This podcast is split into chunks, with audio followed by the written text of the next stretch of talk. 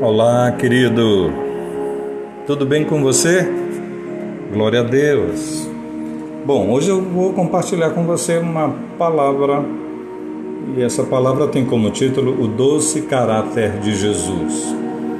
Eu vou basear em João, capítulo 5, 39 e 40, que diz assim: Examinais as Escrituras, porque julgais ter nelas a vida eterna, e são elas mesmas que testificam de mim.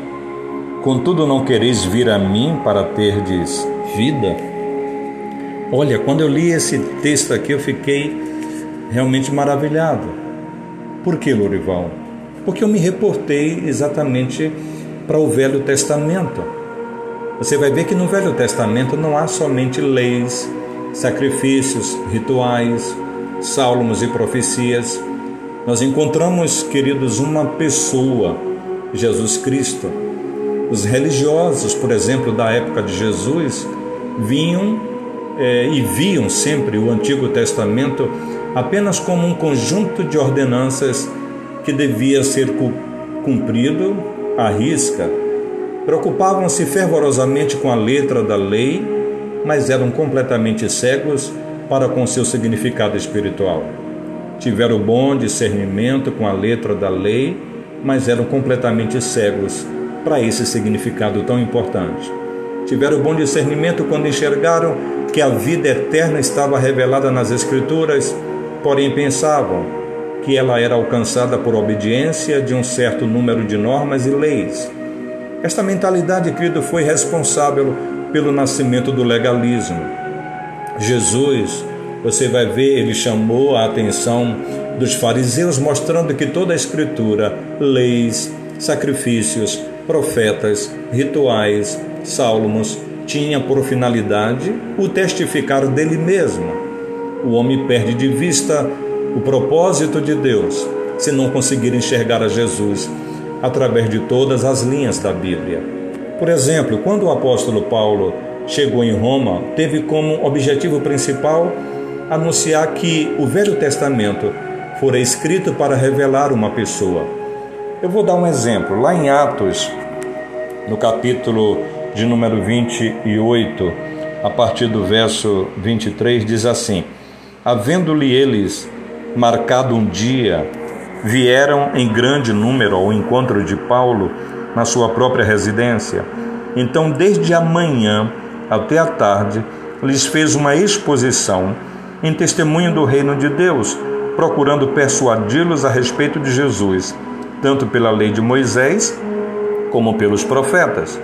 Então o próprio Senhor Jesus afirmou que o patriarca Abraão, tão respeitado pelos fariseus, enxergava além da letra. Está escrito lá em João 8,56. Abraão, vosso pai, alegrou-se por ver o meu dia, viu e regozijou-se. Outra coisa tremenda, o profeta Isaías. Isaías não somente, querido, anunciou preciosas profecias, ele também viu a glória de Cristo. Lá em João 12:41 diz: Isto disse Isaías porque viu a glória dele e falou a seu respeito. Outra coisa que me impressiona por demais é quando eu vejo o salmista Davi se enchendo de alegria ao contemplar a Cristo pela fé. Está escrito porque a respeito dele diz: Diante de mim via sempre o Senhor, porque esta é a minha, porque está à minha direita, para que eu não seja abalado. Por isso se alegrou o meu coração e a minha língua exultou. Atos 2, 25, 26 a parte A. Olha, meu querido, eu quero deixar bem claro para você: não é possível desconectarmos Jesus dos escritos sagrados, porque sem a revelação do Senhor e Mestre, a Bíblia é um amontoado apenas de normas e preceitos. Entretanto, devemos observar que através das Escrituras Sagradas é que temos o conhecimento de que somos pecadores perdidos, estamos mortos espiritualmente e carecemos da vida eterna. Na Bíblia também nós encontramos muitas outras importantes revelações, a origem da vida e do universo, a queda dos anjos e do homem, a origem do mal, o caráter de Deus, o plano de salvação, o ensino para os regenerados, a promessa da segunda vinda do Senhor no final dos tempos, etc. Mas não podemos nos esquecer que as Escrituras Sagradas têm como propósito principal revelar o Filho de Deus. O livro de Colossenses testifica: pois nele foram criadas todas as coisas nos céus e sobre a terra, as visíveis e as invisíveis, sejam tronos, sejam soberanias, quer principados, quer potestades, tudo foi criado por meio dele e para ele. Porque aprove a Deus que nele residisse toda a plenitude. Está lá em Colossenses 1, 16 e 19. Olha, querido, Jesus Cristo é o Deus encarnado. Quando a gente lê João 1 e o 14 diz assim: No princípio era o Verbo, e o Verbo estava com Deus, e o Verbo era Deus. E o Verbo se fez carne e habitou entre nós, cheio de graça e de verdade, e vimos a sua glória como a do unigênito do Pai. Absolutamente é impossível conhecermos Deus a parte de Jesus Cristo. Se Jesus Cristo não tivesse vindo a este mundo, não haveria esperança para o homem. Estaríamos eternamente perdidos.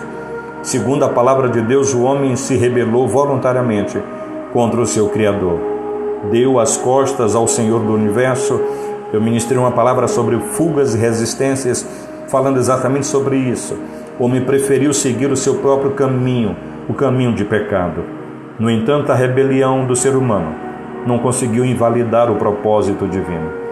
Deus, em sua infinita misericórdia, eu quero falar isso para você que está ouvindo essa reflexão. Ele se inclinou para o homem e demonstrou em grau máximo o seu amor. João 3,16, conhecidíssimo de todos nós, porque Deus amou ao mundo de tal maneira que deu seu Filho unigênito para que todo que nele crê não pereça, mas tenha vida eterna.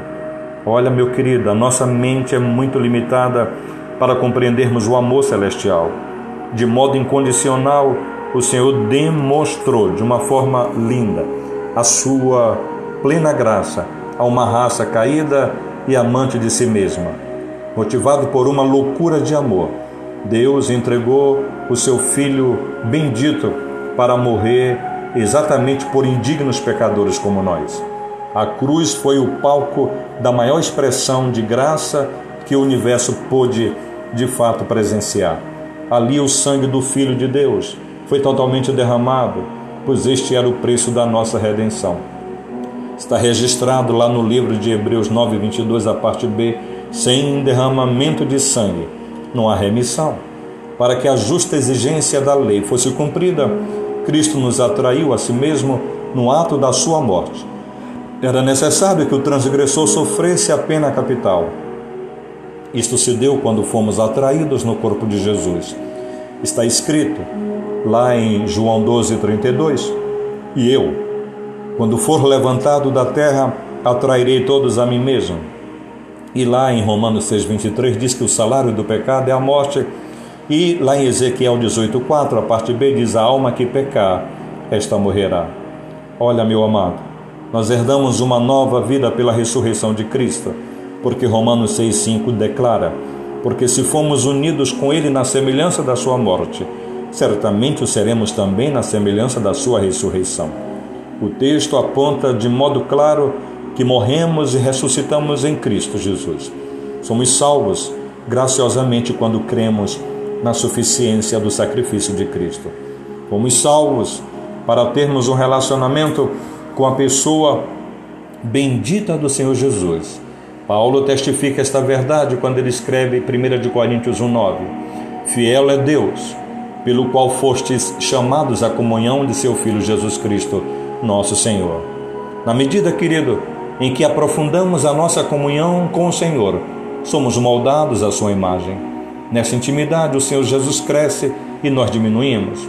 O nosso linguajar, nossas atitudes, os nossos propósitos e reações devem ser reflexos da nossa comunhão com o amado Jesus. Não basta dizer Cristo é a minha vida, é necessário que Cristo se manifeste em nosso viver. De que adianta afirmar estou na graça, mas vivo em rebeldia à palavra de Deus? Vida e discurso precisam andar juntos Está escrito em Mateus 7,21. Nem todo que me diz Senhor, Senhor entrará no reino dos céus, mas aquele que faz a vontade de meu Pai que está nos céus. Senhorio e graça estão atrelados a um outro. Dizer que se está na graça e não se submete ao senhorio de Cristo, não obedecendo ativamente à palavra de Deus, é contradição, é absurdo. Olha, querido, deixa eu te falar para terminar.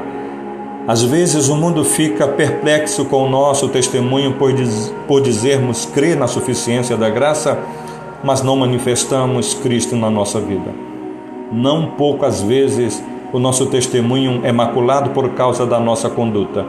Demonstramos irritação nas circunstâncias adversas, criticamos sem misericórdia, nos precipitamos em nossos julgamentos, somos impacientes, desconhecemos o significado da palavra humildade. Assim sendo, que autoridade temos para falar da salvação a um mundo perdido? Aquele a quem professamos ser a nossa vida é cheio de ternura, manso, humilde, agradável, alegre, gentil, gracioso. O seu caráter é tremendamente doce.